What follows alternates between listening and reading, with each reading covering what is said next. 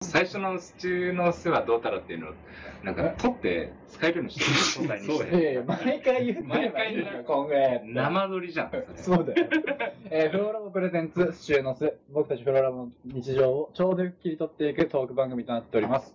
えーこの番組は私、大河とフローラボカイトと、えー今回はゲストとして、えーお疲れ餃子より、鈴材、えーもう一人、K。今回この4人でやっていこうと思います。よろしくお願いします。なんか俺もなんか、なんか欲しいっす。欲しい。何 K だけじゃなんかねえね、ねえねえなんかある一人リオンの K で。シトリリオンの K で。なんかちょっと、カタカナ強ない。ちょっとそれこそクリスタル系に持ってくから。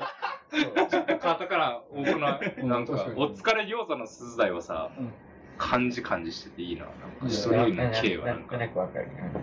えさっきの話の続きなんだけど、その、すずはさ、お疲れ餃子をさ、今、どんぐらいやってる今。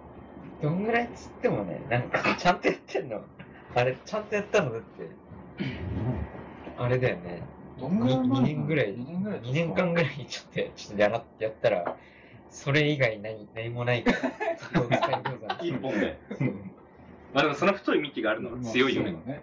確かに。そのお疲れ餃子の名前はさ、うん考えて決め決めたそれは、いやなんかバイトしてた時に、なんかめっちゃ忙しかった日があって、うん。で、家に12時ぐらいに帰ってきて、疲れたっつって、そのバイト先の人へのねぎらいの意も込めて、お疲れって言って、で、その時にちょうど餃子作るのハマってたから、お疲れ餃子って言った。えーああ、なるほどね。え、あれターミナルの。ショーに なる。カートを集める仕事。あ、そうそうそう。あ、そうだ。カート集める。あれ、 どんぐらいやったカート集める仕事しててカート集める仕事。カート集める仕事は、4年弱。もう結構集めてるなプロじゃん。くんちゃんのバイト歴を。俺のバイト歴はね、えーっとね、まずね、その地元のなんか個人中華屋みたいなところで一瞬働いてたね。半年ぐらい働いてて、やっぱ個人経営だけあって、その店長の癖がもう、まあすごくて、思想強めというか、中国人うん、日本人だった。なんかそこでちょっと会わずに辞めて、でその次大学行く前か、その留学する前にちょっと半年ぐらいうん。期間あったから、うんそこで新宿でね、居酒屋のバイトをしてましたね。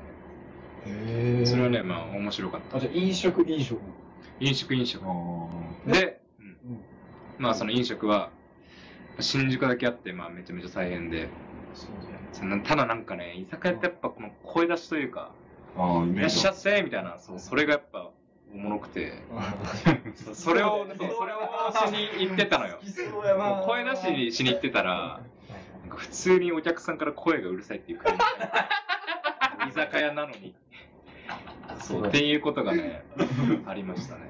で、その後は大学在学期間は、向こうにいた時は、寮館の仕事してて、寮のなんか管理人みたいな、学生自治みたいな感じのやつで、で、帰国した夏休みとかの間は、カフェでバイトしてたね。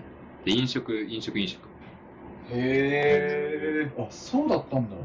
で、その後に、なんか学部の系統から、そういうウェブ系の仕事をちょいちょいして、で、今バイト、そうだね。来年までのつなぎで、ウェブ系の会社で働いてるうーん。なる感じですね。意外となんかずっと俺、バイトしてないやつだと思ってたかバイトしてるよ。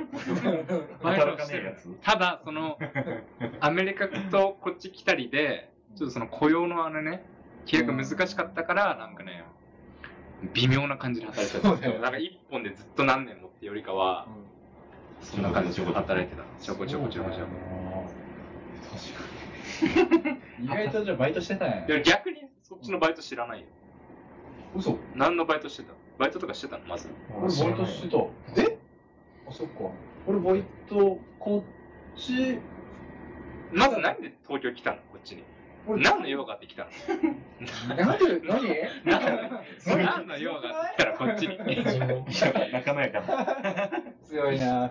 俺は、こっち来て、コンビニ夜勤えー、えを結構やって。ずったとやってたんだ。なんで夜勤したのえ時間的に時間的に専門で昼働くのしんどいし、金稼げんし、で、夜勤で働いてたの。